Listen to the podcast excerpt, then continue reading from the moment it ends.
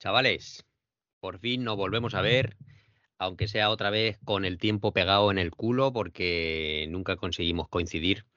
Y esto va a ser pues una reunión después de tres meses.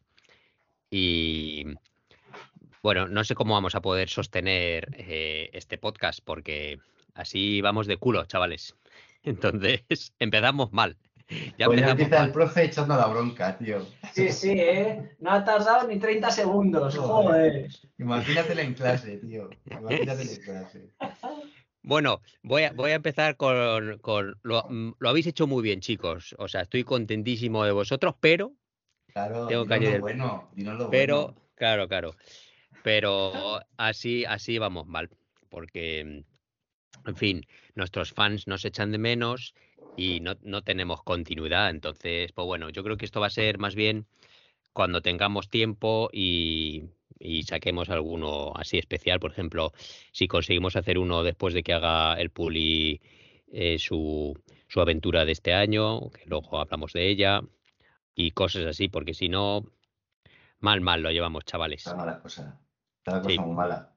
Es verdad, ¿sabes qué he notado? Que, que, es que, claro, desde que no estoy ahí perdido en la nada, tengo mucha vida social. Entonces, montar en bici por la mañana y luego escalar por la tarde, es que es chungo encontrar sitio para el podcast. Qué vida madura lleva, ¿verdad, Julián? y, trabajar, y trabajar. Sí, no, pero es, verdad, que eso se, eso se nota, tío. o sea, viviendo aquí, ¿eh? yo eso también lo he, también lo, he notado, ¿no?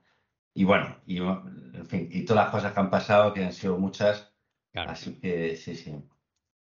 Bueno, pero vamos a empezar con lo que tenemos y esto va a ser como el podcast de eh, despedida de temporada 2022. Eh, hemos pensado para nuestros oyentes quizá hacer como un resumen de lo que nos ha ido bien, lo que nos ha ido mal de esta temporada y, nada más. Y entonces un poco despedida y, hasta, hasta que nos veamos para la próxima. Así va a ser este podcast.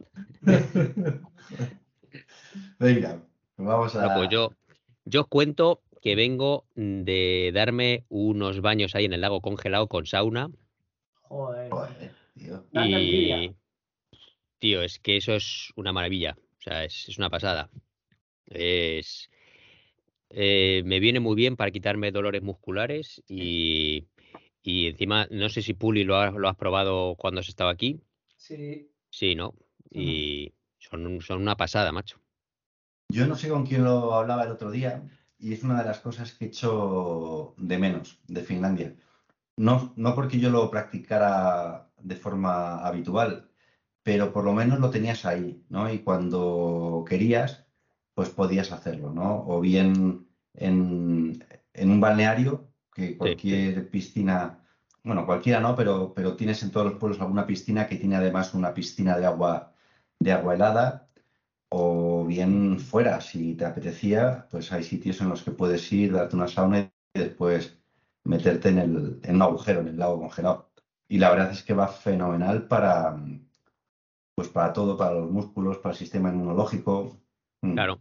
Es que a, raíz de que han salido mm, por lo menos dos reportajes que yo sepa en las plataformas ahora actuales de sobre este tema.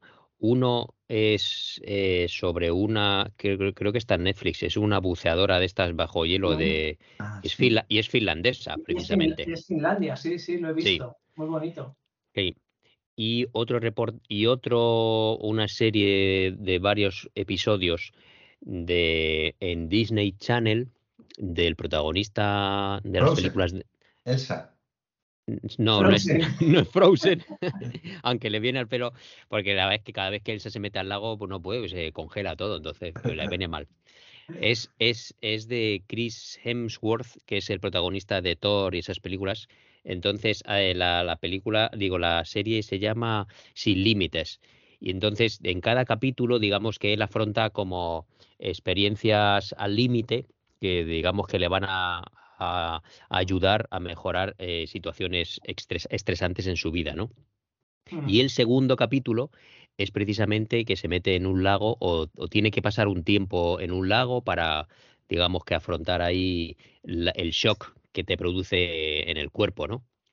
Mm. Y bueno, pues entonces, eh, y a- en ese mismo capítulo aparece una chica finlandesa también, no sé si es la misma eh, que la del documental de Netflix, que también bucea en el, en el, en lagos congelados, que tuvo un accidente de coche y que eh, ha probado, probó todo tipo de métodos para los, el dolor que tenía post accidente, que no se lo conseguían quitar y dice que lo único que ha encontrado que le quita el dolor son los baños, eh, los baños Claro. en los lagos congelados.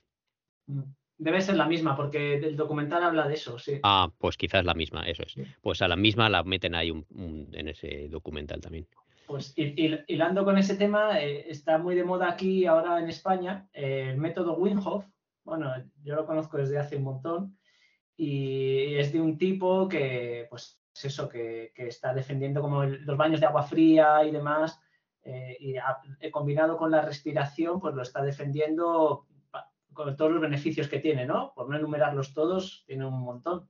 Sí, Y tío, justo el día 27, 28 y 29 de enero dan un curso en Lozoya, en el hotel de Antonio de la Rosa, y me he apuntado, macho. Es un retiro, un retiro con el método este del Wim Hof. Así que, así que sí, sí. A mí también me, me llama mucha atención ese tema. Y bueno, pero ¿y, qué- ¿cómo es el método ese exactamente, así en resumen? Pues el método, a ver, eh, así por resumirlo mucho, este, este tipo es, eh, utiliza una respiración que ya se, se viene usando desde en la meditación tibetana, creo que es tibetana, por, bueno, igual le estoy metiendo la pata, pero vamos, eh, rollo budista, combinado con la exposición voluntaria al frío, ¿sabes?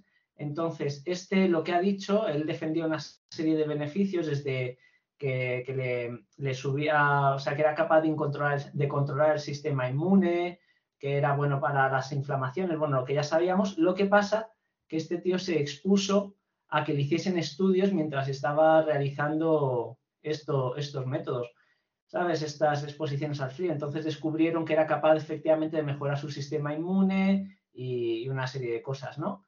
Y bueno, yo me leí en su día dos libros de este tío y estaba, siempre estaba ahí viendo a ver si hacía algún curso con ellos. Y justo este ya se ha convertido en una especie de McDonald's, eh, en la que tiene discípulos por el mundo eh, como homologados para dar el método Wim Hof. Y, y viene uno a Lozoya y, y me ha apuntado al retiro ese, que son tres días, en los que de exposición al frío, pues imagino que te explicarán todo. Ya os contaré en el siguiente podcast. Guay, guay, guay, guay. pues el, el señor, el, el señor era un tío de la hostia, yo creo. Un tío Sí. súper majo, un tío majo, el señor Wim Hof. Muy bien. Bueno, pues eh, antes de que se me olvide, Puli, ¿Mm? eh, como sé que vas a venir por estas tierras, Bien, cierto. eh, eh, a- a- mi sobrina hace poco se ha mudado esta semana de Madrid, ha vuelto otra vez a Helsinki, se han venido en coche y con el perro y el coche lleno de bártulos y eh, le pedí que me trajera pues lo clásico, un par de sobres de jamón serrano. Bueno, pues me ha traído un par de sobres, pero me ha traído también esto, que son las galletas, unas galletas de maíz Sí, claro. Pero con- con sabor jamón ibérico. Ah, que es Es que son la hostia, es que no puedo parar de, o sea, me como una al día para controlarme solo. Son ¿Quieres que te lleve? Sí, me traes un paquete, por favor, de Vale. Marca Vicentur, Vicen- Vicenturi, perdón. No, Vale, Vicentur. sí, sí, las, tengo, lo- las- las tengo localizadas. Voy con Pues- eso y con los caliqueños para, para Alex. Para Alex, ¿has Sí. encontrado caliqueños, tío? Me ha ¿Qué es dicho eso? que le lleve caliqueños. Pero tú, ¿Qué pero es? que es imposible. Es un- eso es un, es un mito, tío. ¿Qué es A mí eso? me los pidió y yo pregunté en, en unos cuantos estancos y ninguno tiene. Ah, ¿no? Ah, ¿Qué va, tío? Yo Yo el otro día busqué en Amazon y me aparecieron. Ah, joder, pero pues en Amazon que se los pida él. ¿Sabes lo que pasa? Que seguramente allí sean más caros, claro, pagarán los No, no, es que no, ¿No? se encuentra. Ah, bueno, enviarlo dices y tal, ya, eso es otra historia, no lo sé. No sé. No, no, yo- no sé. Bueno, pues me lo Es que apunto, te me los- lo apunto, Luis. Pero, claro, apúntate eso y, y un par de sobres de jamón serrano del más barato que encuentres. Ya se lo dije Hombre, a Julián. no. A Sí, ver, sí. Jamón, jamón serrano yo no compro barato, tío. No. Eso es Tío, como- escucha, escúchame a mí. Para eso te llevo chope. No, yo lo que quiero es cantidad, no calidad. Ya se lo dije a Julián. Y Julián me trajo unos, unos jamones del Aluchan, ¿no? Eran los que me trajiste esos. No me acuerdo. No, me acuerdo. Sí, creo que sí, porque te había comprado de aquí, de Mercadona, me parece. Eso, y se te olvidaron. Le, compré como un kilo y me lo dejé en mi casa, tío. Y, y, estaba esa noche, dormía en casa de mis padres en Madrid para estar más cerca del aeropuerto y me tocó salir en el último momento, pues sí, no sé, Aluchan, ¿eso de dónde es? Eso, pues no sé, pero de un supermercado más barato. Entonces, de ese, es muy barato y está muy bueno. Tú tráeme de esos, de los sobres baratos y buenos. Es increíble, tío. De verdad, ¿eh? O sea, sí, con Luis prima la cantidad. Eso es. Vale, vale. Bueno, pues si prima la cantidad, perfecto. Eso es. Del barato, no del caro. Es lo que quiere es que llegue junio y tenga todavía ahí unos de reserva. Claro, para que cuando venga junio, para que cuando venga Julián en junio, pues luego eh, me llegue otra, otra tanda de, de sobres de, jamón. Claro. Pues bueno, pues he venido, ya te digo, pero fino del, lago este. Es que me encanta, macho. Me viene fenomenal. Qué maravilla. Mm. Bueno, y antes de empezar a hacer el resumen eh, de la temporada, pues ya quizá me meto yo. Ahora estaba intentando terminar la temporada con el reto de, de Strava que hay que se llama eh, Festive 500, que significa pues hay que hacerse 500 kilómetros entre el 24 y el 31 de, de diciembre. Hostia. Sí. Y bueno, pues ya me ha salido rana porque... ¿Has pencado pues un día o qué? He pencado hoy, he pencado hoy. ¿Podéis? ¿Por el podcast? No, no, por el podcast ah. no. Eh, he pencado, pues bueno, la verdad es que no me faltaba motivación. Y de hecho, eh, ayer ya hice kilómetros extras y entonces voy, iba con, con, un plus de kilómetros. Pero ayer cometí fallos, fallos clásicos, Julián, que hacía tiempo que no cometía. Que fue, fue eh, me pasé un cruce porque iba yo ahí todo contentillo, ahí, ah, qué bien, voy con el viento a favor, jiji, jaja, iba ahí a 6 bajo cero y, uy, qué bien voy, no tengo frío, fenomenal. Me pasé un cruce y dije, bueno, pues ya tiro para adelante y, y qué pasa, que a la vuelta era viento en contra. Y todavía, y todavía me quedaban pues unos cuantos kilómetros para llegar a casa, pues alrededor de unos 30 kilómetros. Y además, eh, a la vuelta, la carretera por la que volvía era una carretera general grande, donde el arcén estaba limpio, pero tenía una ligera capa de nieve finita y, medio congelada, que eso era como velcro. Entonces la bici, pues de ir rodando a 24 kilómetros por hora, por ahí 25, pues pasé a rodar a 19, 20 y uh. haciendo, haciendo bastante más esfuerzo. Ese fue error, error número uno, que hice más kilómetros de los que yo pensaba. Y error número dos fue que llevaba una sola barrita entonces, ah. a, las, a las dos horas me tomé esa barrita y dije, pues venga, ya de aquí voy para casa. Y que va, eh, esa barrita me duró la energía una media hora y se me encendió la luz de reserva. ¿Y no llegaste a la cafetería esa chula, tío, de, de bollos ricos? No, ayer, ayer era fiesta, entonces no había cafeterías abiertas. Y, y, entonces se me encendió la luz de reserva cuando me quedaban todavía 20 kilómetros para llegar a casa y encima eh, se me terminó de congelar la poca bebida que llevaba también. Entonces. La poca vergüenza. Pero bueno, llegué ahí haciendo un ejercicio de mindfulness ahí de eh, la mente sobre las piernas y toda, y venga, no sé qué, no, no, no llames a tu mujer, que no se te ha pinchado la bici. y, llegué a casa, no pasé frío, pero llegué Llegué bien, lo que pasa que, claro, ya lo típico que llega es que no te puedes controlar y cogía la caja de bombones y me comí tres bombones, eh, eh, un, puñado y de cacahuetes, me lo metí directamente a la boca porque vas ahí que me hacían los ojos chiribitas, te lo juro, ¿eh? que no le voy a controlar. Pero a mí, a mí eso me pasa, o sea, a mí eso me pasa despertándome, tío. No tengo que salir y llegar en reserva, ¿sabes? Llegué, llegué mareado a casa, me, me hacía los ojos chiribitas ahí un poco y, ¿Y qué pasa? Pues que luego ya por la tarde me encontraba mejor, ya entré en calor, pero tengo las piernas que como cacahuetes esta mañana, tío. Entonces, pero arrugadas totalmente y súper acartonadas. Y esta mañana, como había ventisca, dije, pues mira, ya es la excusa perfecta. su puta madre va a salir. ¿Cuántos kilómetros te quedan? Nada, me quedan un montón porque he hecho tres días y todavía me, quedaba, me quedarían cinco. Me he saltado uno. Sí. Eh, pero lo que pasa que es que si te saltas uno, tengo que hacerme 62 kilómetros más. Durante esos cuatro días. Durante los cuatro días restantes que tengo que repartirme, pues que son, claro, ahora paso ya de hacer tres horas al día, que es lo que estaba haciendo más o menos, dos horas cuarenta, tres horas, a pues algún, tengo que hacer pues cuatro horas prácticamente todos los días. Fíjate. Entonces, pues bueno, ya otro año lo intentaré.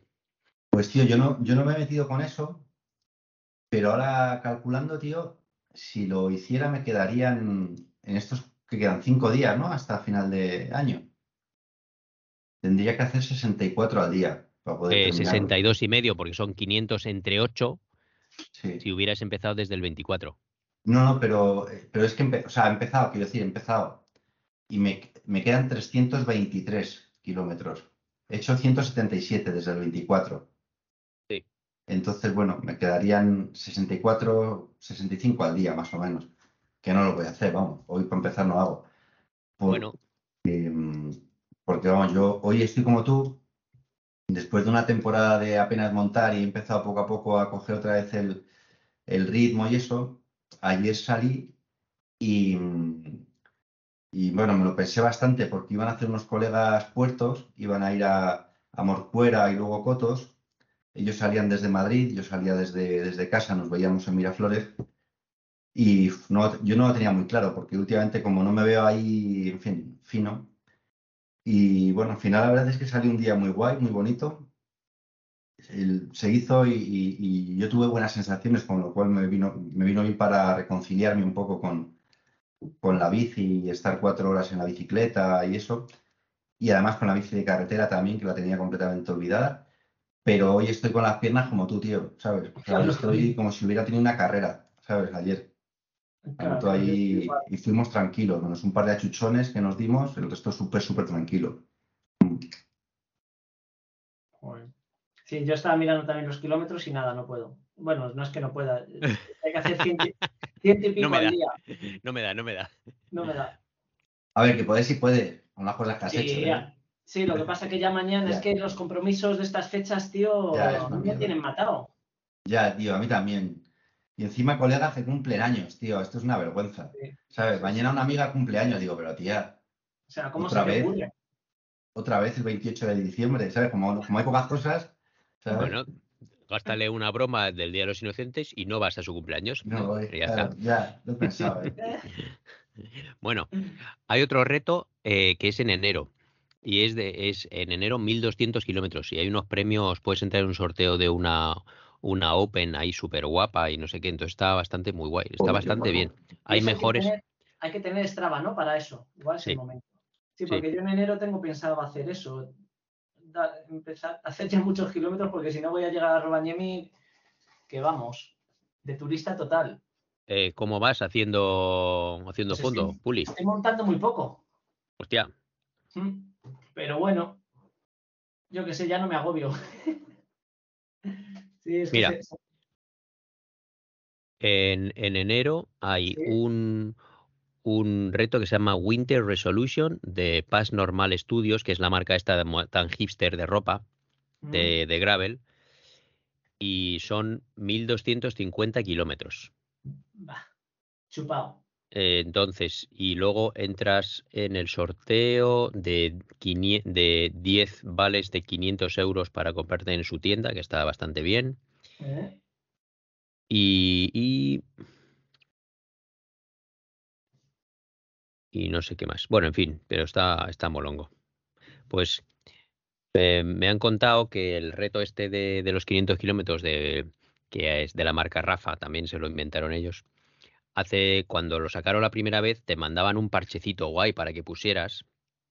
Pero claro, ah. luego luego lo, han hecho, lo ha hecho tanta gente que se ve que dijeron que pasaban ya de mandar parchecitos y ahora solo te dan la mierdecilla digital. Y encima, ahora ya no tiene ninguna gracia, porque es que lo puedes hacer hasta en rodillos. entonces hay gente que se lo pone en un rodillo y se pone un programa de estos de que está subiendo o luego cuesta abajo, entonces el rodillo digamos que va sueltísimo y se hacen medias de 35 o 40 por hora dentro del rodillo sin hacer nada de fuerza. Y, entonces, pues claro, no tiene ninguna gracia y joder, de hacerlo fuera realmente a hacértelo en casa con un rodillo. En fin, que le han quitado un poco, pues bueno. Pues me está dando ideas, tío. Para hacerme los 65 que me quedan al día. Claro. no tiene, no tiene, no tiene así tanta enjundia. Pero bueno. Muy bien. Bueno, ¿queréis que pasemos ya a tope con. hacemos el resumen o. Sí. Sí, ¿no? Claro. Venga. Pues la idea es que cada uno de vosotros nos contéis lo más guay del 2022 y lo menos guay, lo que os gustaría cambiar. Yo estoy en plan profe otra vez. Eh, lo, que puedes mejorar, que te gustaría cambiar y esas cosas. Es una, evaluación, ¿no? Estamos de evaluación. Una, una autoevaluación, tenéis que haceros. Y tienes que justificarme por qué quieres que te ponga un 8, ¿sabes? Eso te iba a decir, si se puede subir nota, claro, es lo que claro. esa es mi pregunta ahora. Eso es. O sea que yo creo que el que más tiene que contarnos es el Puli. O sea que a, tope Puli, tú te, te toca el primer, te toca el primer. Joder, qué difícil. Bueno, si es para subir nota, dime, di Julián. No, digo que a mí, a mí me dejáis los cinco minutos finales. ¿eh? Eso es. Si, es para subir nota, eh, ha sido de lo mejor un orgullo participar en este podcast. Venga, a ver, a ver. Anda, anda. ¿eh? O sea, esto, quítale un punto. Métele un Dios, he, traspasado esa, delgada línea del peloteo. Del peloteo al, profesor. Al profesor. Bueno, no, ahora en serio, me ha molado mucho este año. Eh, Ir a vivir cerca de Julián. Eso. bueno, eso también, ¿eh? Sí, sí. Eh, lo que más me ha molado ha sido descubrir el rollo este de las brevets, la verdad. Que, que no lo conocía yo mucho, iba con, con la expectativa de si va a ser un poco elitista o, bueno, muy machaca más bien, muy machaca cartero. Y lo que más me molaba ha sido, ha sido el ambiente ahí no competitivo que, que hay en estas, en estas brevets. Y luego al final, que pues eso, al final el hacer tiradas largas que yo las veía imposibles. Yo cuando, creo que lo comentamos en algún podcast, cuando, cuando veía los tiempos de la de 200, de las de 300, 400, incluso 600, que te daban 40 horas para hacer 600 kilómetros y lo veía como imposible.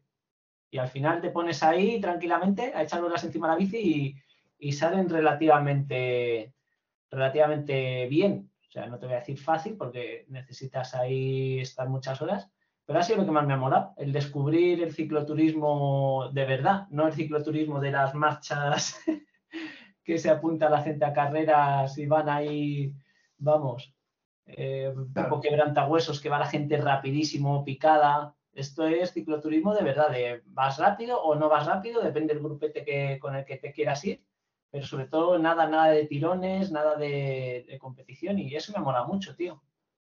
Sí, sí. Y yo creo, corrígeme si me equivoco, ¿no? Pero comparado con las otras eh, marchas que estabas comentando populares, o sea, realmente en esas hay gente, o sea, realmente en esas ya hay competición, digamos. y en estas, en esta eres tú contra ti mismo, ¿no? Y, realmente si quieres ir rápido lo haces más por ti que por otra. Eso es. Sí, sí, no, no, eh, o sea, hay gente que va rápido, ¿no? Evidentemente, pero que no van a, digamos, a ganar a los demás, ¿sabes? Mm. Y eso se nota mucho. Y luego, sobre todo, también a mí que me gusta o que intento huir de las masificaciones, pues por ejemplo para la última brevet, es verdad que a medida que vas aumentando distancia, va reduciéndose el número de participantes. igual en la primera de 200 salimos 60, pero en la última de 600 salimos 8. Claro. ¿Sabes? Entonces eso me moló, me moló mucho. Eso dice mucho de vosotros. Sí, sí, no, no, es que al final un 600 es, al final necesitas todo el fin de semana, entonces pues eso me mola mucho. Y luego, por supuesto, eh, el que eso te da una base para poder hacer la Transpirinés con cierta, con cierta, ¿cómo se dice?, garantía de, poder terminarla si no hubiese, si, si no hay un problema mayor. Así que me ha gustado mucho mi año. Y eso que ha sido súper carretero. Creo que es el año que más carretera he hecho. Sí, pero has hecho poco gravel entonces, ¿no? Y poco mountain bike. Mountain bike he hecho muy poco. Y, y, gravel he hecho, hice la Sierra Norte, no, ¿cómo lo llamaban? El Lozoya Gravel Challenge, que fue una de, de 160 y pico y luego hice otra a finales ya, después de, todas las que hice, que fueron casi 400 kilómetros por ahí por Ciudad Real. Pero el resto he entrenado, o sea, pero para, hacer esas incluso he entrenado por carretera. Gravel sí que he hecho, pero vamos, no, no, lo, he contado. Pero igual he hecho un 20% de gravel. El resto ha sido carretera o, y un poquito de, bicicleta de montaña. Mm. Y mm, bueno, se ha portado bien tu bici mecánicamente, todo, ningún problema. Eh, está ya arranqueando, ¿eh? El otro día tuve que cambiar la dirección y el eje pedalier. Ya. Porque estaban. Tampoco le metí muchos kilómetros, pero le habré metido este año unos 10.000 a esa bici y, claro, eh, necesitaba cambiarse esas piezas. Y, luego ya para el año que viene, que también empezaré, después de Finlandia, ya empezaré otra vez con las brevets, seguramente le cambie, le compre unas ruedas nuevas, porque están ya también hechas, hechas trizas. Pues si compras unas ruedas majas, vas a notar la diferencia. Yo he notado mucha diferencia de unas ruedas de, serie a unas ruedas buenas, vas a flipar. Parece que la bici pues vuela. Pues yo creo que, que, voy a invertir en eso. En vez de, porque también estaba pensando en comprar una bici tengo ahí mm. miradas una MMR, una Ridley, pero, pero igual tiro de ruedas y sigo este año, porque en el fondo es que me gusta mucho la bici esa, macho. Bueno, y luego... me gusta. Ya. Luego, sabes que cuando compras una bici nueva, a no ser que te gastes una pasta y ya venga con unas ruedas muy buenas, en las bicis de gama media, en lo que ahorran mm. es en ponerles unas ruedas normalitas. Entonces, si tienes unas ruedas buenas a las que puedes ya ponerla si te quedas con las ruedas, si te compras una bici el año que viene o lo que sea, pues claro, ahí tienes. Pues sí, pues yo creo que voy a invertir en eso en cuanto vuelva de Finlandia. Mm. Muy bien. Bueno, ¿y qué es lo que más has estado jodido este año o que no te ha molado nada? Pues en cuanto a bici, quizás los últimos dos meses, tío, que desde que hice la última no he salido, vamos, estoy mirando el otro día los, los, los bueno, las estadísticas y eso, y es que he montado 400 kilómetros en noviembre, en octubre, bueno, no, en octubre, en noviembre y diciembre llevo 400 kilómetros. Y, digo que, no me mola nada porque en una temporada normal me daría exactamente lo mismo, ¿no? Porque las brevets empiezan en, marzo. Pero claro, el día 11 de febrero salgo, salgo a hacer la Rovaniemi. Así que ya me dejé de agobiar porque estaba agobiado. O sea, os juro que este viaje, este cacharrito, me, ha traído por la calle de la amargura a aprender a usar el InReach y tal, y no sé qué. Ah, hostia. Luego, luego nos hablas del cacharrito ese. Ah, vale, luego os hablo, sí, porque, porque me parece una trufa, o sea, una trufa el tener que, el que sea obligatorio, simplemente. Y, lo digo con todo el cariño del mundo, ¿eh? Sí, sí, no, no, pero sí, sí. Pero sin más, ¿eh? Pero quiero decir que yo, yo creo que me he sugestionado bastante en plan de, de querer controlar todo digamos, ¿no? Y, me estaba agobiando mucho por no entrenar, por no preparar la bici, luego la cagué también, me compré unas ruedas Head, unas llantas de aluminio, pero que estaban baratas en Wallapop y al final casi me he gastado lo mismo en montarlas que si las hubiese comprado nuevas, aún no las he montado en la bici, entonces entra como en una espiral, tío, de, gasto absurdo simplemente por el hecho de, de mejorar la bici, pero que no le hacía ni falta, que ya he tenido que parar y decir, a ver, no pasa nada, céntrate, entrenas a partir de enero, te lo preparas en un mes bien, ¿no? Que salga un enero bueno y, ya está. Entonces, pues eso ha sido lo, último, o sea, lo, peor, el estrés que me ha estado generando toda la preparación logística de la Robaniemi.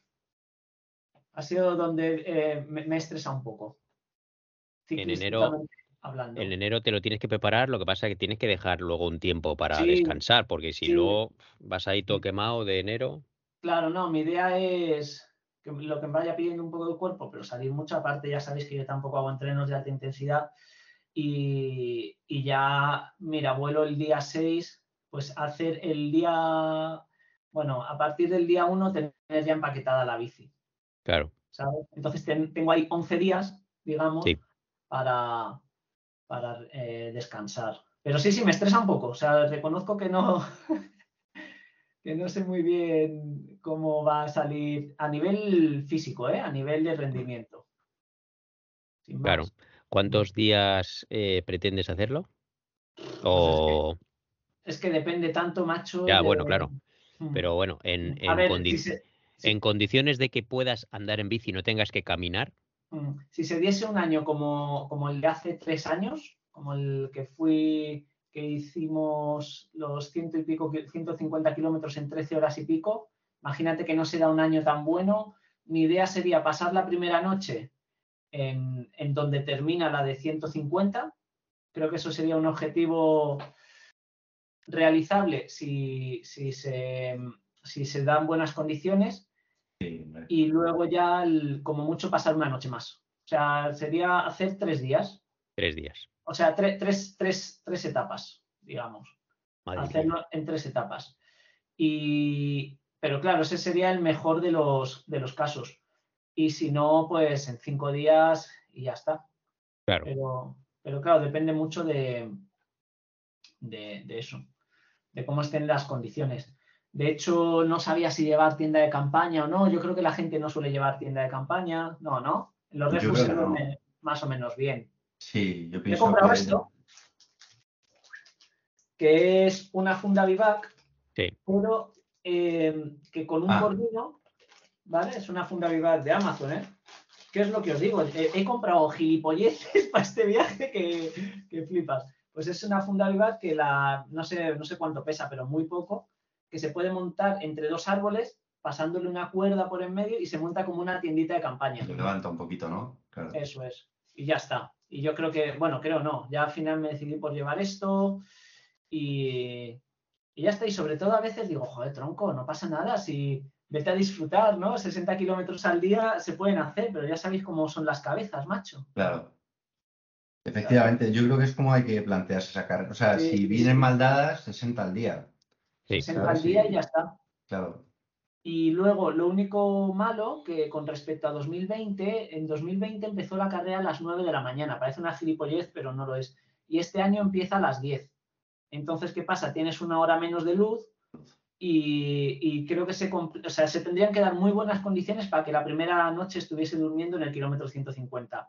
Si no, que, eh, yo no sé si tú has hecho de 150, pero Julián sí. En el 125, si no me equivoco, hay otra cabanita guay en la que se podría dormir, dormir bien. En el 125 o el 135, no me acuerdo. O 115. Mm. En el 115. sí, 115. En el 115. Ahí también sería, si, no sean unas condiciones perfectas, pero, pero son buenas, sería un buen sitio para dormir. Y si no, casi llegando también. O sea, si ya llegas cansado. casi llegando, es verdad. En, Porro Hobby, ¿sabes? Ahí tienes el labu, que sabes que puedes hacer un fuego grande, puedes meterte debajo del, del labu, que para, bueno, hmm. si sepáis, o sea, que para los que no sepáis, Voy a llevar hasta pastillas, hasta pastillas para encender fuego, ¿sabes? o sea, todas esas. No me llevo el hacha porque sé que hay leña, pero si no me lo llevo, tengo un hacha pequeñito, tío, así. Si no, me lo llevaría.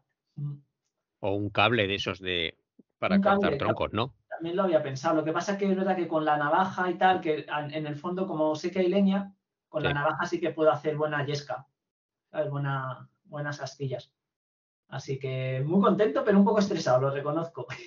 A ti te pasa, Puli, bueno, no lo sé, Julián me conoce ya de todas las carreras y yo tengo un problema que me gusta que el material, o sea, tengo que llevarlo todo tip top y que funcione perfectamente y tengo que llevarlo, no, no lo más guay, pero también me gusta llevar muchísimas tonterías por si acaso. Mm. Y, sabe Julián que yo eso tengo un problema eh, un poco, pues que si no lo llevo muy bien, es que me derrumbo, macho, y me estresa mogollón. Y entonces Julián, en eso es el que me ha animado mucho en las carreras de venga, no pasa nada, así está bien y no sé qué.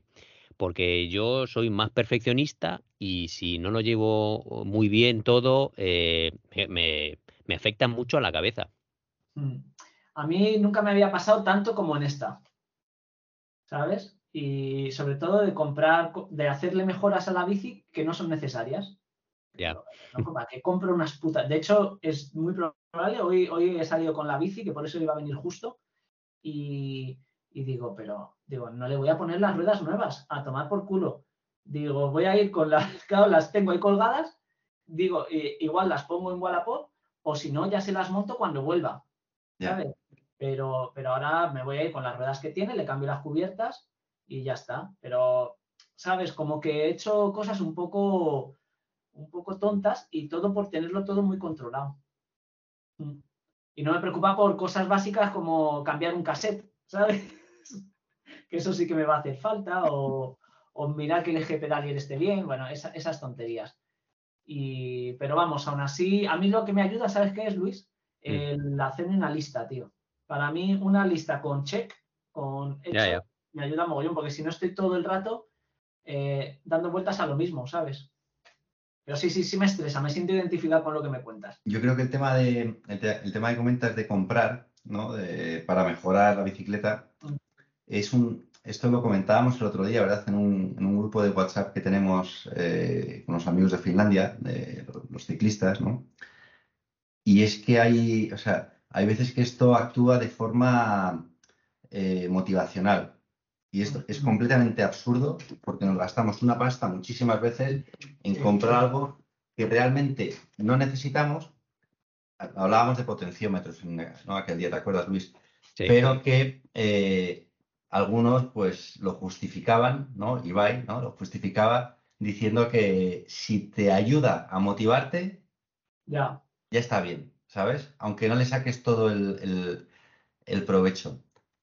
Bueno, no sé si también te puede pasar algo así, ¿sabes? Al, comprar. Todo eso es verdad hasta este año que lo que me ha hecho ha sido desmotivar. Ya. ya, ya. Porque entra en una bola absurda, ¿sabes? Pero bueno, eso ya, ya ves, o sea, sí que es verdad que, me ha estresado un poco más de la cuenta, pero, pero ha sido por eso, por, por la cantidad de tonterías que, he hecho antes de, querer irme. o de que he comprado, mejor dicho. Pero vamos, estoy muy motivado, ¿eh? Estoy ahí. Claro, tío, hombre. Muy bien, muy bien. Tengo muchas ganas. Bueno, tú, Julián. Tengo ganas de, de, ir a verte y luego el viaje en tren, fíjate, me motiva un montón el irme desde Helsinki hasta Rovaniemi en tren. Igual no es una puta mierda, pero... Eso porque es la primera vez que lo haces, ¿eh? pero madre mía. Bueno, y viajas de día, ¿no? Me parece. Eh, sí, cojo el tren a las ocho y cuarto de la mañana, si no me equivoco. Bueno, pues para ver un, ratito ahí de, paisaje, de árboles. claro. Ya lo dijimos, ¿no? ¿Cómo es el... Te adelantamos un poco cómo era el paisaje. Mm, no me acuerdo. Vas ahí así encajado, es árbol, árbol, árbol, árbol, árbol, árbol, árbol, árbol, árbol, árbol y de repente lago. Y nada, nada. Y de repente, y otra vez árbol, árbol, árbol, o sea. Y luego granja, y luego granja, granja descampado. Árbol, granja, árbol, granja, árbol descampado. Esto eh, igual cambio el vuelo, entonces. Hombre, nada, pero está bien. Yo creo que está chulo, ¿eh? Hacerlas una vez y tal. Es broma. Sí. Son trenes muy guays. bueno, Julián, venga, vamos a tope. Ahora tu, tu temporada, aunque haya sido ahí bueno, mi temporada ha sido bastante, ya sabéis, desastrosa este año, ¿no? Em, mira, estaba mirando los kilómetros. La verdad es que si miro en kilómetros, tampoco ha ido tan mal comparado con el año pasado. Pero claro, el año pasado me pasé, me pasé hasta septiembre que me vine a vivir aquí, me lo pasé en Finlandia, que allí siempre hace muchísimo menos kilómetros en Laponia, ¿no? Y cuando llega el, el invierno, al final pasas muchos meses de rodillo que un, al final en rodillo que te salgan 30 kilómetros al día como mucho, dependiendo un poco de la intensidad que metas, etcétera.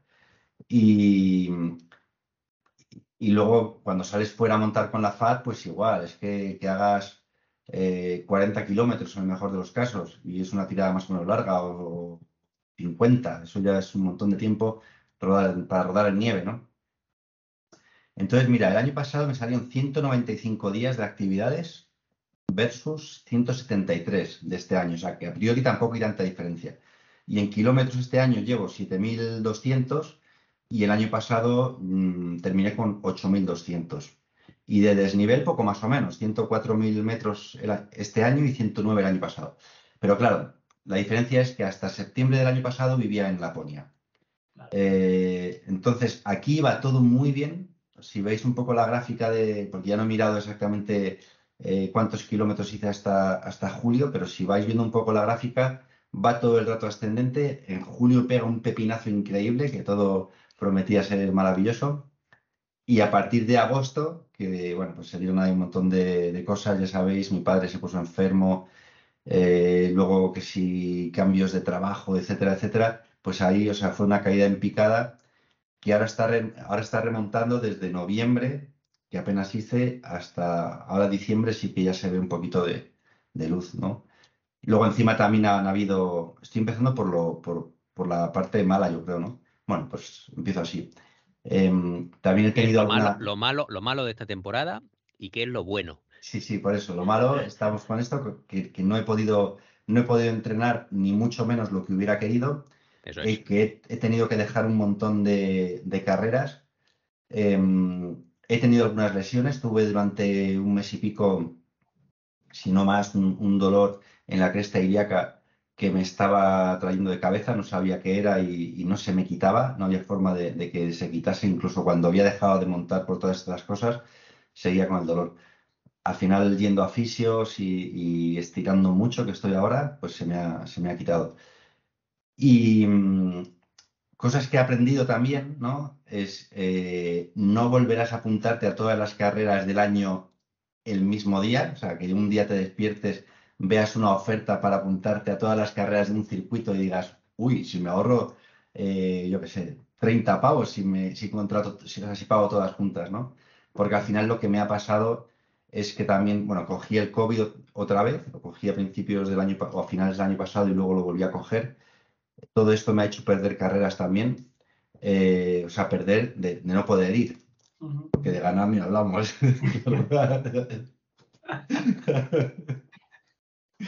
Eh, entonces, esto, esto no lo voy a volver a hacer. O sea, me voy a ir apuntando a carreras pues según las vaya viendo. Y además, probablemente algunas en el último momento, sobre todo estas de aquí, de, de la zona, porque no es mucha más pasta, igual son 10 pavos más, y decides si vas o no vas según te encuentres, porque luego eso o pagas la, o si te interesa mucho, pues pagar el, seguro ¿no? de anulación o de cancelación.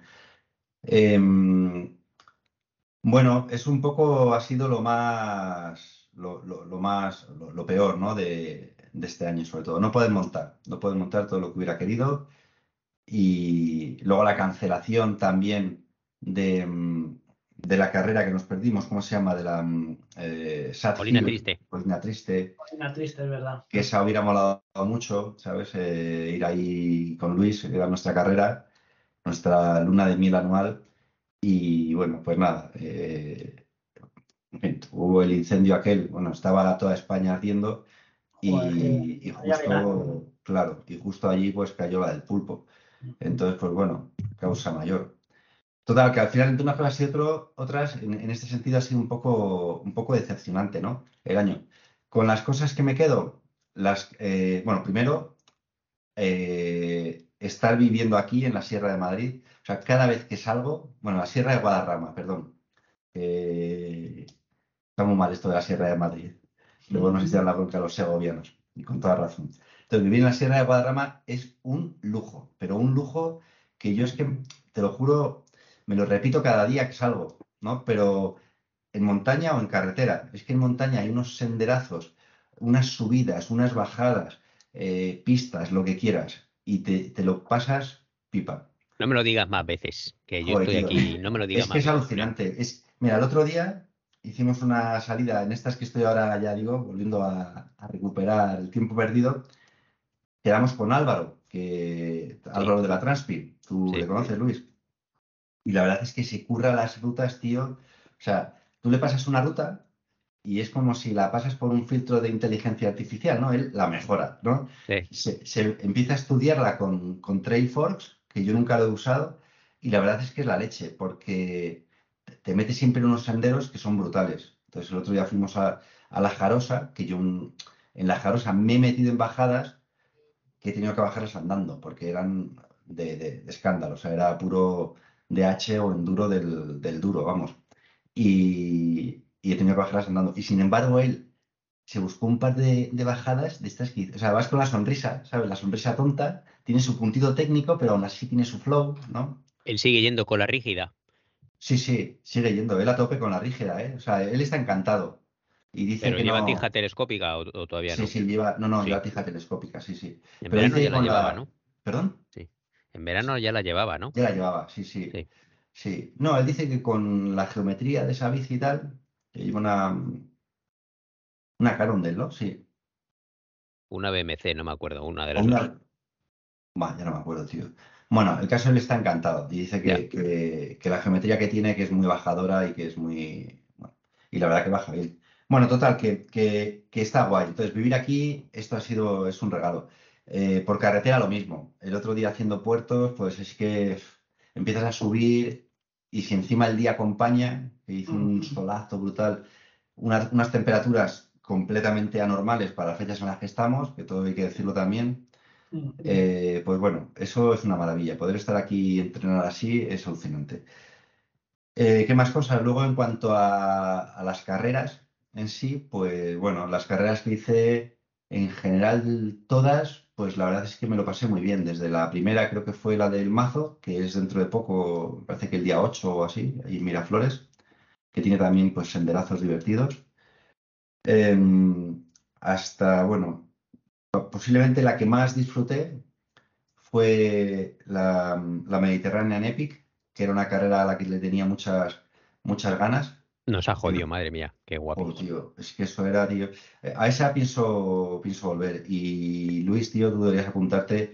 Y Puri, pues también. Aunque igual no es el rollo que a ti te va, pero es que es flipante, tío. son unos senderos alucinantes, eh, unas bajadas increíbles, unas subidas también muy majas. Y eso a pesar de que, bueno, pues eh, tuve un golpe, o vamos, me, dieron por detrás, me, destrozaron la rueda de carbono, pero es que aún así yo salí, yo volví con una sonrisa desde, desde allí. y qué más, bueno, y luego, luego también me moló lo que a priori no es una carrera que, que me gustase, ¿no? que es la Madrid-Segovia, que la hice más que nada por el nombre que tiene y, porque estoy aquí y me parecía divertido hacer una carrera que uniese Madrid y Segovia todo por, por caminos y eso, y es verdad que es muy pistera, pero bueno, es una carrera muy larga, al final tiene también senderos y es que te, te cruzan la sierra, entonces también es, muy chula. Y, luego encima ahí, yo qué sé, pues lo hice, lo hice bien. Eh, hice ahí un, un segundo de Master 45 que no vale absolutamente nada porque no hay ni podium.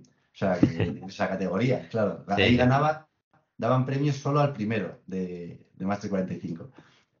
Y que de todos modos yo me enteré ya de vuelta en casa. Yo no sabía ni, la, ni, el resultado que había hecho. Me fui contento porque vi que había muy poca gente. Cuando llegué a la meta, tío, éramos pocos todavía. Y, la verdad que Eso es buena señal.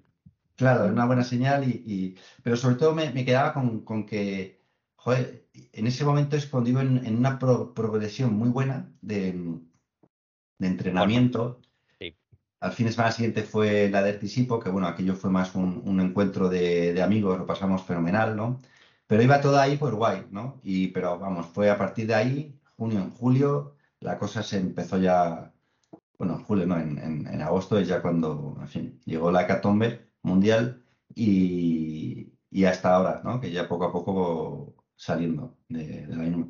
Pero vamos, para este año no me apunta ninguna carrera y no tengo ninguna carrera en mente ahora mismo. O sea, voy día a día. Y hasta aquí os puedo contar, así un poco de mi resumen anual. Bueno, ¿Me subes ese medio punto, tío? Uy, no sé yo si. Es que te has enrollado mucho, Julián, ¿eh? ¿Qué dices, cabrón? Pero si he tardado, eran y 44 y son y 47. Dios mío, madre mía. Pero si el Puli estaba haciendo así con la gorra, no, madre mía. Cabrón. ¿Eh? profe, profe, ¿nos vamos ya al patio? Uy, madre mía, ¿cuándo salimos a comer? lo, has hecho, muy bien, no hagas caso al profesor. bueno, bueno, pues yo eh, puede ser más breve. Lo que más me ha molado ha sido eh, la carrera en Polonia, fueron unos cuatro días muy guays, la verdad, me, sorprendieron mucho por los recorridos muy variados y con unas bajadas muy guays y un muy buen ambiente, buen precio, la verdad es que fue un, carrerón muy guay. ¿Cómo se llamaba? La carrera se llamaba, pues a ver, Sudeti es la que quería hacer, pues más pillado en Bragas, ahora es que no me acuerdo cómo era el nombre. Bueno, sí, le bajamos un punto directamente antes de terminar. ¿eh? A los profes os jodéis, yo a lo que me salen los cojones. bueno, lo de Polonia me, gustó bastante. Y luego la de Ertisipo eh, me gustó mucho que vinieran, bueno, que vino Julián, vinieron muchísimos colegas eh, a hacerla y además era la primera vez que yo la hacía, entonces me gustó mucho hacerla con ellos y disfruté bastante eh, y además tuvimos muy buen feedback de los participantes y fue un, evento, la verdad es que salió, fue muy guay. Y luego también resaltaría la última carrera de ciclocross que hice, que como no hemos hecho podcast de, desde todo, el otoño, pues he hecho varias carreras de ciclocross y la última fue en nieve. Claro, entonces la normalmente eh, bueno, no, se hace en nieve y además ahora ha estado, pues bueno, muy en, alza porque una Copa del Mundo eh, hace, hace unos un par de semanas, tres semanas, fue en nieve también de ciclocross y porque no sé si sabéis que es que eh, lo quieren meter como disciplina olímpica en las Olimpiadas de invierno. En las Olimpiadas de invierno, tío. Claro. Eso es porque quieren meter en con calzador una disciplina de bicicleta en las Olimpiadas de invierno. Como Fat Bike, pues no sé, no, no, no ha tenido lo suficiente, no tiene, no hay, profesionalismo, no sé qué, pues han dicho, han dicho, Tate, vamos a meter el ciclocross. Lo cual es una cagada total, porque el ciclocross no es una disciplina invernal. Entonces, eh, la carrera que yo hice en nieve moló mucho, pero claro, efectivamente, eh, hay zonas en las que cuando ya pasa mucha gente, la nieve se compacta y es hielo y está prohibido utilizar ruedas con pinchos y eh, ir, ir en bajadas que están congeladas con ruedas de 33 milímetros que no tienen ningún agarre, eso no tiene ni tom ni son. Bueno, yo, yo pienso que, que, en las Olimpiadas no harán un ciclocross en, nieve. ¿eh? O sea, aunque sea de invierno, yo pienso que buscarán un circuito embarrado y ¿No crees? no, pero sí, sí, sí, precisamente no tiene sentido, Julián. Lo quieren hacer en Olimpiadas de invierno y lo que quieren hacer es que tenga nieve. Es... pero eso es no sé, yo no lo veo, ¿eh? O sea, yo pienso que ahí pueden jugar con el tema de que como la temporada es un poco ahí a caballo entre, entre verano y, o sea, perdón, entre otoño e invierno, a lo mejor, ¿sabes? Lo que hacen es, porque al final las sedes no es solo donde está todo, o sea, las sedes son muy amplias, ¿eh? Lo pueden hacer a, eh, en la parte de abajo de las montañas o donde sea, o fuera de la ciudad, que no hay nieve. Bien ¿eh? Bueno, en fin, la Copa del Mundo en sí fue una cagada eh, porque se vio incluso al Matthew Van der Poppel que iba, iba acojonado de miedo porque no quería caerse y hubo, hubo, dos, hubo dos porrazos fuertes de corredores pros y todo y en fin. Pero bueno, mi carrera esta estuvo muy guay, muy divertida. Fue la última de la temporada, más estuvo cayendo una buena nevada justo antes y por suerte dejó de nevar en la salida. Y, había bastante grip, excepto en un par de bajadas que yo me pegué unos buenos culetazos porque bajabas corriendo. Hay documento gráfico, ¿eh? Hay documento gráfico, claro. Están ahí todas las fotos en el Insta. y esa carrera me moló mucho. Y por lo demás, pues eh, eso fue la parte positiva. Y la parte negativa es que no me ha respetado la salud este año y empecé con corona justo hace un año en Navidades. Y además es que a mí me ha afectado eh, en, el rendimiento. Eh, las dos veces que lo he pillado me cogí una tos muy fuerte y este año 2022 yo he andado eh, una media de 20 vatios menos que, que en el 2021. Y no lo he pasado. Quiero decir, hasta la última carrera y el último test que me hice yo solo, esas cosas, pues estoy dando bastante menos vatios que el año pasado. Y lo achucho, o yo no sé si, eh, si ha sido el corona o que he entrenado menos también por las enfermedades y que me ha estado doliendo la cadera también, esas cosas. Entonces, la verdad es que los temas de salud me han estado jodiendo. E incluso a Polonia ya fui el último día, corrí con, con, con el corona y eh, he estado muy mosqueado. Y ahora, hablando de los baños estos de los lagos del principio, eh, ya le dije a Julián, había estado en el médico precisamente por mi dolor de cadera y me dijo el médico otra vez, me, ha mandado, he estado una semana a panadoles a tope de paracetamol, perdón, y Voltaren, Voltaren Retard para chicos con necesidades especiales como yo. y se me está pasando un poco el dolor de la ingle. Pero bueno, estoy todavía con, e, estoy estirando muchísimo y otra vez volviendo a hacer, haciendo muchos estiramientos, Julián. Yo creo que es que es la edad también, ¿eh? que tenemos, estamos agarrotados de los músculos, tío. ¿Y qué es? ¿Te duele la ingle como el aductor o qué? Sí, me dolía la ingle como el aductor bastante y ahora se me está pasando, pero me sigue doliendo mucho la zona del glúteo, la zona de la cadera, el glúteo mediano, eh, por la zona externa de la cadera y me duele bastante. Entonces estoy constantemente todos los días estirando con el rodillo, con una pelota de masaje. Antes de ayer fue el masajista, poniéndome Voltaren Retard ahí de crema también. Pero bueno, eso, espero que la salud pues me respete. Y de hecho ahora, estos días con el que era una excusa hacerme lo de los 500 kilómetros, ni me he constipado, estoy ahí con un buen, buen rollo inmunológico y no me está molestando mucho. Entonces, espero, si empiezo bien la temporada, espero que me respete. Y yo tampoco tengo ninguna carrera en la cabeza. La única que tengo en la cabeza, Julián, es en el 2024 irnos a Canadá, porque ya, no nos, ya no podemos apuntarnos en el 2023. O bueno, quiero decir, yo no puedo por fechas, que como por suerte la han cambiado ya para el verano, yo ya esa es la que tengo en la cabeza. Y quizá este año ahorre pasta para poder, para poder irnos a la BC Bike Race y no me haga ninguna carrera fuera de Finlandia. Claro, para, para, bueno, que tampoco está mal, ¿eh? Te corres ahí todo lo que puedas en Finlandia. Eso es. Y, con, un objetivo un poquito más a medio plazo en vez de a corto plazo, ¿sabes? Eso es. Eh, me haré carreras locales y luego haré quizá haré más backpacking este año si, si los patrocinadores me, me lo piden. Claro, claro. y, y nada más.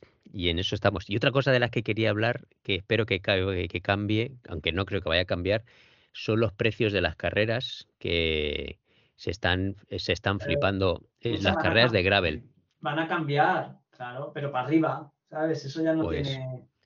Yo creo, ¿eh? O sea, que nos, que nos cobren en la, en la famosa, no sé si Puli sabes que van a hacer aquí una carrera de gravel muy grande que se llama Finland Gravel, que la organiza el corredor de Fórmula 1 Valtteri Bottas, finlandés. Pues la, la, inscripción básica son 200 euros para un solo día. E, eso es. Para un solo día? Bueno, quiero decir que es que es, que es una carrera de un solo día, ah, y, Que y la inscripción básica son 200. Luego de ahí puedes pagar más si quieres eh, inscripción VIP, eh, tomarte un desayuno con su mujer, y que Valtteri te dé un beso, esas cosas, pues ya vas pagando más. Tienes ahí varios paquetes.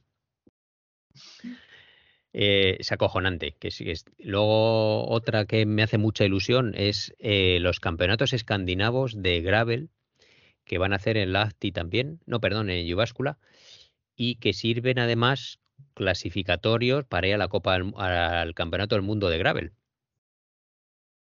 ¿Cuál? Eh, la van a hacer en Jyväskylä, se llama, lo, ah. organizan los de Nordic Gravel Series. Ah, y Me, apetece muchísimo y puede que por fechas oh, me viene muy bien. Pero ¿qué pasa? Que son, son 130 euros, macho. Es que es acojonante. A ver, eh, el tema, por ejemplo, claro, yo este año también quería, de hecho el otro día estoy a punto de apuntarme a, la Basajaun y a otra vez a la Transpirinés y no me apunté por el precio, porque de repente te apuntas a dos carreras y tienes que pagar 450, 500 euros. Joder. ¿Sabes?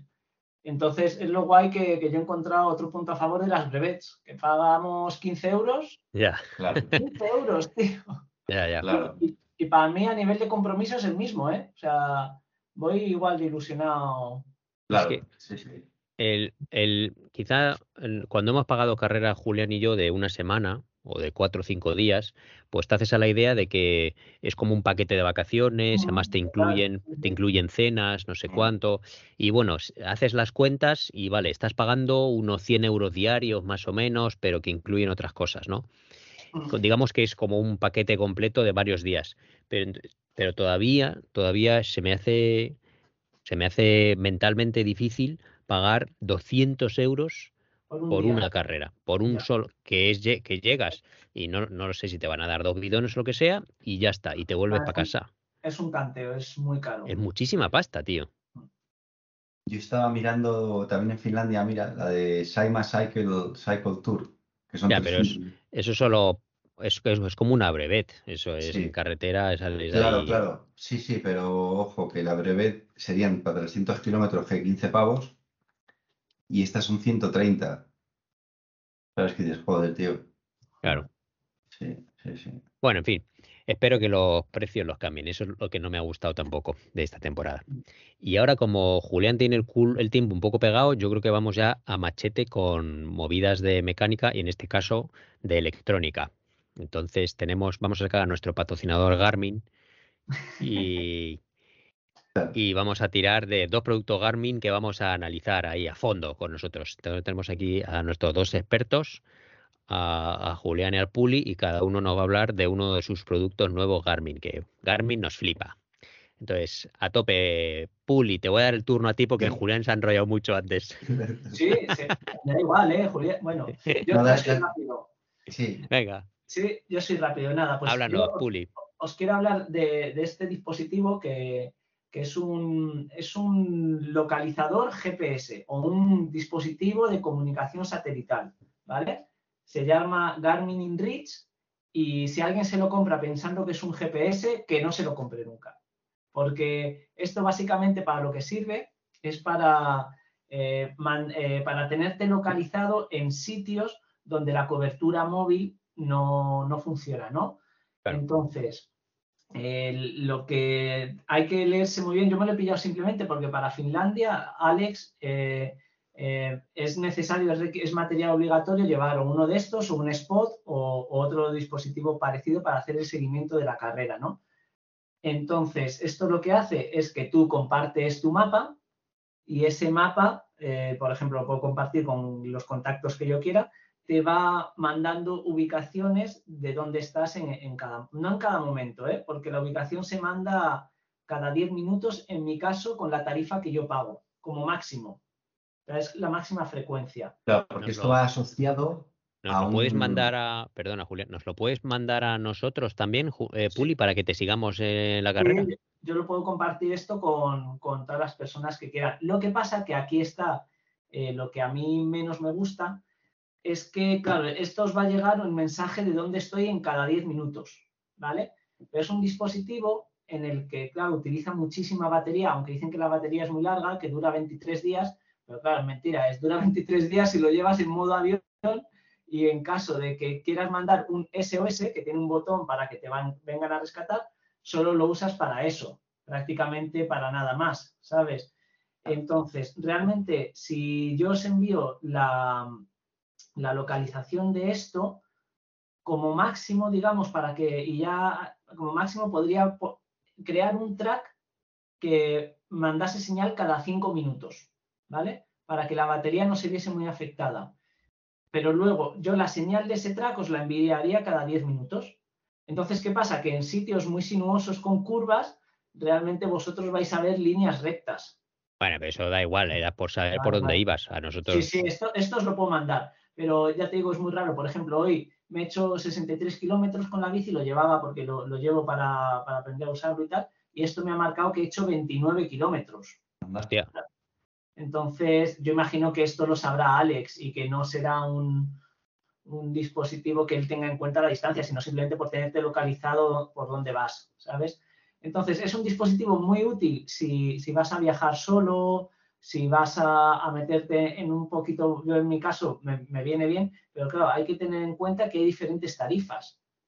Tienes tarifas desde, bueno, más o menos se ha quedado claro para lo que sirve. Sí. Sí, vale. Y luego, aparte de esto, perdón, antes de meterme en las tarifas, pues puedes enviar mensajes de, oye, estoy bien, O, oye, eh, bueno, es que puedes enviar tres tipos de mensajes, o sea, dos tipos de mensajes. Unos que son los predefinidos, que antes se podían cambiar. De hecho, tuve una conversación con los de Garmin diciéndoles, oye, ¿cómo cambio esto? Y estuvimos cuatro días, ellos echándome la bronca de, oye, es que no podemos llamar por teléfono a todo el mundo. Digo, ya, pero es que no me estáis solucionando esto. Y ya al final me dice, uy, perdona, llevas razón, eso no se puede cambiar. Lo hemos cambiado hace 15 días. Entonces, ah, hostia. los tres mensajes, digamos, predefinidos, que es, todo va bien, estoy empezando la ruta o estoy terminando la ruta. Son esos tres mensajes. Sí. No se pueden cambiar, ¿sabes? Entonces, para Alex, en el caso de Alex, tienes que mandar dos mensajes específicos, que son waypoint OK o rest in out, ¿vale? Pues esos dos mensajes no cuentan como predefinidos, los predefinidos son ilimitados en mi tarifa, pero de los mensajes que no son ilimitados, o sea, de los mensajes que tú tienes, que tú puedes crear, puedo mandar un máximo de 40 mensajes al mes. Entonces, cada mensaje extra me cobran 50 céntimos, ¿sabes? Entonces es una movida porque, pues eso. ¿Y cuántos mensajes tienes que mandar a Alex? Pues hay que mandar cada un mensaje cada waypoint y esos son 35 waypoints más los, los momentos en los que haga una parada larga, ya sea a comer o a dormir. O sea, voy a intentar hablar con Alex a ver si es posible que me permita mandarle mensaje de todo va bien, ¿sabes? Más que nada, que no pasa nada, pero que a lo mejor le mando 10 mensajes de más, ¿no? Entre... Eh, pero es que me costaría 5 euros eso, más la tarifa de 30 euros que pago al mes. Claro. Entonces es una, es, una, es una movida, o sea, es un cacharro que está muy bien si lo necesitas de verdad y pagas la tarifa mínima y para lo que es, ¿sabes? Entonces, yo recomiendo a la gente que se lo quiera comprar que se estudie bien el tema tarifas y ver si le interesa o no le interesa tener esto. O para gente que va a navegar, que de verdad no va a estar eh, o va a ir por sitios muy remotos y no va a tener cobertura móvil, sino es mucho más útil esto y un móvil, ¿sabes? Para el 90% de, de, la gente que, porque esto incluso tiene un live track, si no me equivoco, que tú puedes compartir igualmente. Claro. Pero entonces, bueno, los mensajes predefinidos tienes que meter uno que sea ve calentando la sauna, otro las cervezas polas a remojo. Sí, sí. Y otra voy muerto, voy muerto de hambre, ve preparándome los espagueti, algo así. Algo así, sí, sí. Total, tío. Ojalá, ojalá sí, pero es que no se pueden cambiar esos mensajes, macho. Bueno, y un cuarto, que lo, lo mandas ahí a, a tu chica de ve quitándote la ropa. Prepárate que llego. Eso es. Voy a tope. Eh, eh, ya te digo, eh, está bien, está bien el cacharro, pero es, muy específico, ¿eh? Es un uso.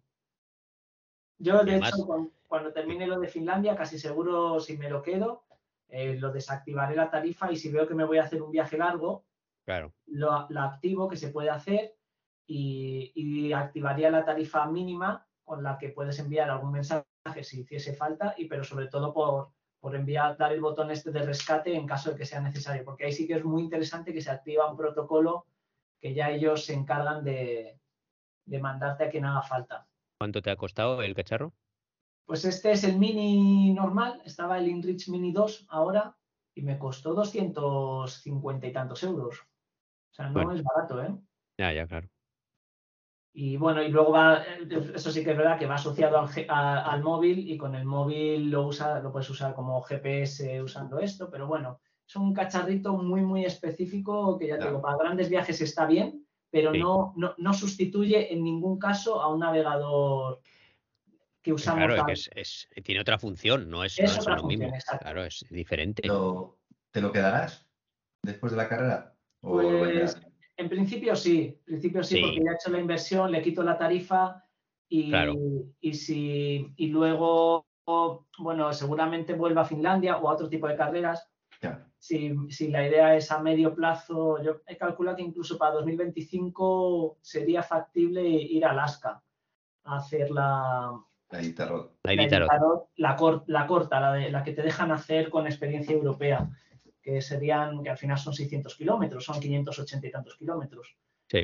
Entonces sí que me lo, sí que me lo quedaría porque me parece útil para unas cosas, pero sí que es verdad que, que uno, eh, que la gente se informe bien sobre este cacharro, que yo no lo hice, o sea, soy así. O sea, de hecho, claro, elegí este bicho porque es Garmin y lo, y lo puedes usar directamente desde, desde, el, desde el Garmin Edge. Eso sí que está guay. Pero quizás hay opciones más interesantes y más baratas como el Spot. Lo que pasa es que el Spot estaba, eh, estaba agotado en todos lados pero luego he visto vídeos de, gente que viaja por ahí por Canadá y tal, y muchos llevan el spot también. O sea, que yo quizás he cometido ahí un poco la, novatada, ¿no? Venga, Julián. Siempre me pasa. Ahora a tope. Ahora Julián nos va a hablar de la linternita trasera eh, Radar Varia. Es Varia, sí, sí. Bueno, pues esto fue, esto fue una sorpresa ¿eh? de la hostia. Esto fue, fue Papá Noel. No me lo esperaba ni, ni de lejos. Y la verdad es que me hizo mucha ego. Sabéis que yo creo que lo he hablado en algún momento que, me hubiera gustado tener algún la A mí me lo han dicho varias veces. Me lo has dicho varias veces. Mm. Eh, este no tiene cámara, que al final yo creo que es casi mejor porque si no acabaría todas las rutas en el cuartelillo de, poniendo denuncias y no llegaría nunca, nunca a casa. Pero la verdad es que me ha dejado flipado. Lo he usado solo dos días, ¿vale? Un día con la de montaña, con lo cual apenas eh, pude sacarle provecho, nada más que cruzando eh, Galapagar, ¿no? ahí vi los coches, pero lo flipante fue ayer con la ruta esta que os comentaba que hicimos por los puertos. Es que es increíble, o sea, te detecta los coches a 140 metros. Siempre que vayan a una velocidad superior a la tuya, entre 10 y 160 kilómetros por hora. Y, lo, mejor, o puedes eh, configurar el Garmin para que te emita un sonidito que yo lo quité inmediatamente porque te vuelves loco. O eh, simplemente que la, pantalla cambie de color, los, bordes de la pantalla se ponen rojos cuando aparece un coche y además aparece un puntito en el margen derecho, abajo de todo, un puntito del coche que se va aproximando. ¿Vale? Hasta que llega a ti y te sobrepasa, que todo se vuelve a poner verde. Pero es que puede detectar, esto, esto lo acabo de leer, ¿eh? hasta ocho coches. Yo he llegado a ver seis puntitos.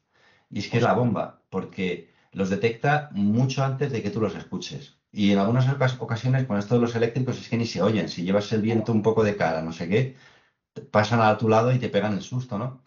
Y esto hace que, estés todo el rato pendiente y sepas que van a venir. Bueno, ayer estos, vamos, yo creo que acaban cansados de mí, ¿eh? Porque yo iba, coche, coche, y viene otro, y después otros dos. y, pero es increíble. A nivel seguridad, a mí me ha dejado, me ha dejado loco. Yo creo que es un, inventazo. Y además lo eh, puedes conectar a otros Garmin de los colegas, ¿no? Para que los colegas también vean. Ah, sí, eso no lo sabía. Sí, sí, sí, tus colegas, si tienen Garmin, se pueden conectar a tu radar varia y entonces ellos, no hace falta que tú les digas coche, coche, porque también van a ir viendo que vienen coches. Ostras, qué bueno, tío, qué bueno. Pues eso es flipante. Pues es que incluso ayer, que era, ayer éramos seis pues incluso yendo entre, en, bueno, en medio de la grupeta, es una grupeta pequeñita, pero aún así eh, localizaba los coches que venían. Por eso digo que es, es, muy, es muy fuerte. También si viene una bici más rápido, por ejemplo, en una de las bajadas, uno de estos de repente, porque bajan que no veas cómo bajan por la carretera. O sea, yo digo, Dios, estáis todos locos. Em, uno de repente veo y pensaba que venía un coche. Y bueno, era uno de estos que, que me adelantó eh, muy rápido, ¿no? Entonces, es simplemente cualquier vehículo que, sea, que vaya más rápido que tú, te lo detecta. Oye, pues eso es un puntazo, eso no lo sabía, tío, para compartirlo. Sí, sí, qué bueno. Bueno, no sé, a, mí me, a mí me ha parecido un, un súper regalo. Eh, ¿Y las luces, las luces qué tal? ¿Se ven bien? La luz se ve, tío, que es que yo me acuerdo, bueno, cuando lo saqué en casa de mi hermana para enseñárselo a toda la familia, casi le quedan ciegos los niños encendiendo la luz y mirándola. O sea, te pega un, o sea, un fogonazo, ¿sabes? Rojo. sí. Es bastante potente, se ve muy bien, sí, sí. Mm. Luego lo puedes, lo puedes regular, ¿eh? Desde el mismo Garmin puedes seleccionar qué tipo de luz quieres poner. Entonces tiene un modo que es pelotón también, por si vas dentro del pelotón. Pero al final estas luces son molestas también, ¿eh? Cuando vas en, en grupeta, cuando tengas una luz muy fuerte delante. Sí, sí. Y bueno, puedes cambiarlo en marcha, es un momentito. Le das a la. A la, dura la batería, Julián? Y dura, mm, creo que son 16 horas Hostia. en, en modo diurno, que es cuando más peta, porque es cuando tomas. eh, En modo diurno, flash, ¿vale? O sea, intermitente. Pero vamos, que son horas, ¿eh? Sí, sí. Sí, sí. Sí, yo lo llevaba en modo fijo, lo estuve usando eso eh, hace dos días, mm, estuve dos horas y luego ayer estuvimos cuatro horas y media casi, y sí que es verdad que en un momento dado me dijo, eh, la batería está empezando a, ahí a flaquear. Entonces lo cambié a modo eh, intermitente y cuando llegué le quedaba la mitad más o menos al haberle hecho el cambio. O sea que dura, dura mucho, sí. Mm. Muy, Muy bien. interesante el tema de Pero vamos, otro cacharrito para cargar. Dime. No, pe- perdona, que te he cortado. No, que digo que otro cacharrito más a cargar, ¿sabes? Sí, pero es que aquí hay muchos coches, tío. Hoy he Sí, sí. salido yo por. He hecho la bajada al final por Miraflores, ya para volver a casa. Y, tío, un puto camión detrás que me ha hecho un adelantamiento que no se ha llevado un coche por el otro carril. Ya, tío, ves, es que... es lo único que menos me gusta también, la cantidad de coches que hay aquí, ¿eh? A la carretera. Pero bueno, Sí, sí, eh, o sea, eso totalmente de acuerdo. Pero bueno, eh, ya te digo, yo con esto como que iba un puntito más tranquilo. Eso no quita total. que los gilipollas sigan siendo gilipollas y que... Pero bueno, te da un punto más de, de- ¿cómo se llama? De, de- de conciencia, ¿no? De lo que tienes alrededor o detrás, sobre todo. Ten cuidado en Así la que- carretera, eh. Cago en 10, que es que hay mucho accidente en España, tío. Sí, sí, sí. Sí, sí que hay, sí. Así Muy que bien, chavales. Pues a mí se me ha acabado ya el guion. Si no tenéis nada más que contar, le decimos a Julián que se, que se pire. ¿Me dais libre? Claro. Ya estaríamos, chicos. Joder, que eh, paséis, que paséis Llevo feliz 10 Navidad. horas sentado en esta silla, eh, tío. 10 horas. Me levanto un momento a comer. Claro, tío. Esto es una locura. Bueno, Bueno, Que paséis Bueno. buenas fiestas. Y Igualmente. luego, tío. Feliz Y- año. bueno, yo creo que ya no, no grabaremos otro hasta que venga el Puli, porque como tengo que perseguiros, intentamos también, podemos intentarlo y si se puede, se puede y si no, no. Ya Claro. está. Venga, eso es. vamos, vamos hablando y a más tardar, Puli nos cuenta la Robañini. ¿Qué tal? Podríamos, bueno, no, claro, porque voy a estar antes de la carrera, claro. Digo, lo, íbamos, lo podíamos hacer allí una pequeña en Finlandia, Luis, pero no, va a ser antes de la carrera, cuando voy a, a verte. Claro, Que ya hablaremos de la logística, ¿vale? Ya te informaré de todo. eso y, es. Y sin compromiso, si puedes bien, y si no me busco yo por ahí la vida y ya está, no pasa nada. No, no, pero tú, ya, tú y yo ya hablamos esas cosas, tú no te preocupes y ya montamos algunas cosas guays, entre ellas ir al lago a bañarnos, a la sauna. Oh, por favor. sí, sí. Pues nada, chicos, un placer. Venga, Lo mismo digo, venga, vamos hablando. Cuidaos. venga, chao. Chao, chao, chao. Chao. Adiós.